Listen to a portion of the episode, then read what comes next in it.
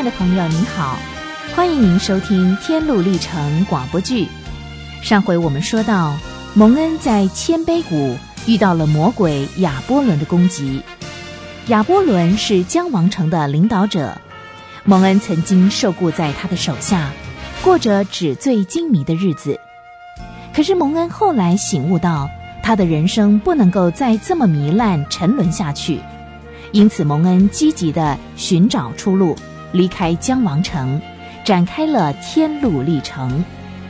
在这场激烈的战斗当中，蒙恩一度被魔鬼打败，身负重伤。所幸在关键的一刻，蒙恩反败为胜，击退了魔鬼。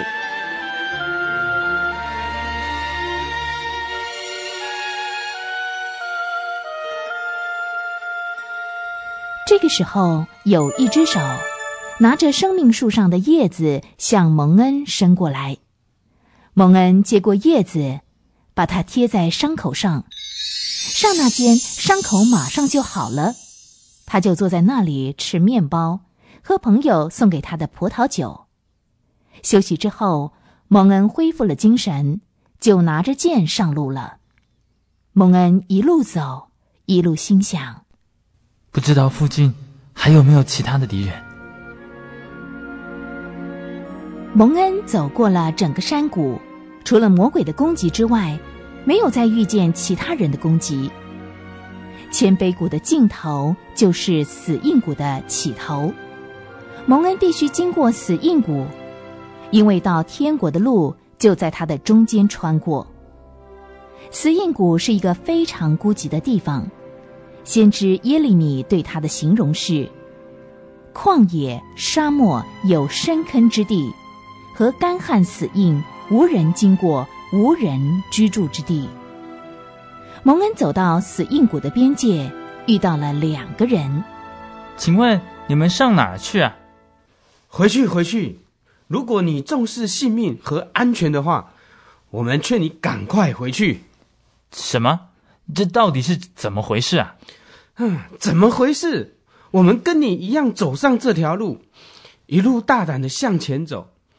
可是。眼前我们差点不能回来了，如果我们再走远一点，恐怕，恐怕我们不会把消息告诉你了。你们到底遇到了什么事啊？哎呀，我们差点死在死因谷了，幸亏我们眼尖看见了将要遇到的危险。你们，你们看见了什么呢？看见什么？哎，就是那个山谷啊，那里面一片漆黑，有好多从深坑里来的小鬼、妖怪，还有龙啊。我们还听见从山谷里不时传来的阵阵哀嚎声，还有惨叫声呢，就像上了手铐脚镣的人在极端痛苦中发出来的声音。还有山谷的上空笼罩着令人丧胆的云块，死亡也老是在那上面展开它的翅膀。总之，那是个混乱到了极点的地方，一切的一切都叫你毛骨悚然。你们讲的话，我半点也听不懂。总之，这是一条通往我心中所向往的。避难所必经之路啊！你的路就你的路，你走你的阳关道，我们过我们的独木桥。反正我们绝对不会走这条路，就是了。说着，他们就跟蒙恩分道扬镳了。蒙恩继续走他的路，手里握着剑，以防万一。蒙恩看见沿着山谷的右边有一条很深的沟。这条深沟多少年来，瞎子给瞎子领路，结果都掉进去了。山谷的左边有一个险恶的泥沼，人跌了进去，双脚踏不到河底。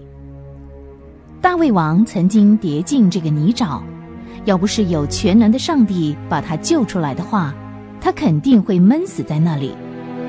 这里的路非常的狭窄，蒙恩格外的小心。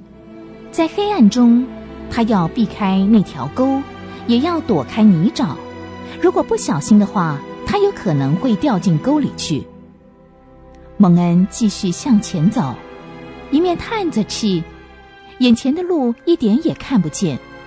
每当他举起脚往前走的时候，不知道下一步会踏在什么东西上。而且山谷的中央还有一处未来的地狱口。这下子，我我该怎么办呢？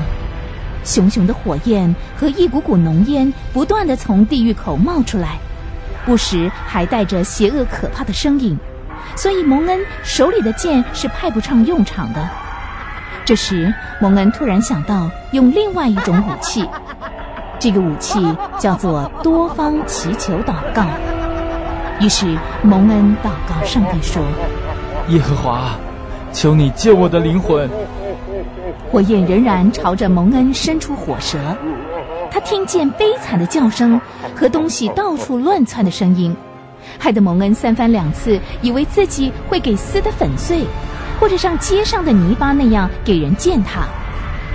可怕的情景绵延了好几英里，一路上蒙恩一直听见这些令人不寒而栗的声音。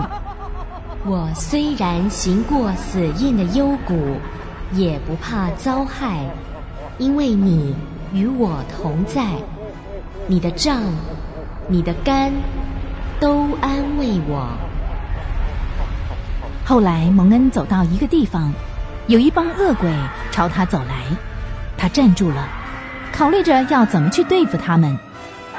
有时候蒙恩几乎想回头走，但是再想一想，他也许已经走到山谷的一半了。他又想起，之前他已经克服了那么多的困难，回头走可能比往前走更危险，因此蒙恩决定继续勇往直前。恶鬼似乎一步一步的接近，当他们几乎要靠近蒙恩的时候，蒙恩声嘶力竭的喊道：“我要靠上帝的能力行走。”结果那群魔鬼退缩了。蒙恩仿佛听见有一个人的声音说：“我虽然行过死荫的幽谷，也不怕遭害，因为你与我同在。”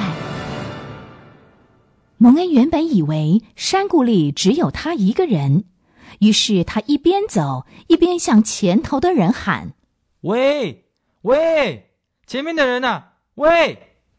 不久。天亮了，啊！他使死印变为晨光。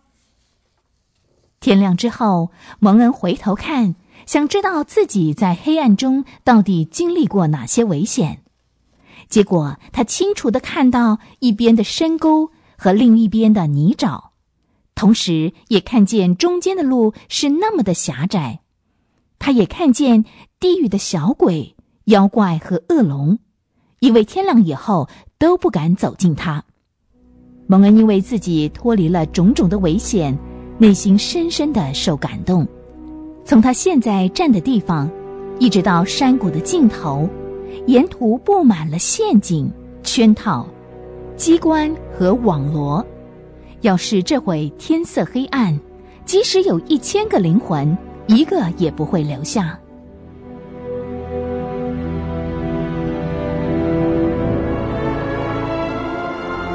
这时候太阳上升了，在晨光中，蒙恩走到死硬谷的尽头。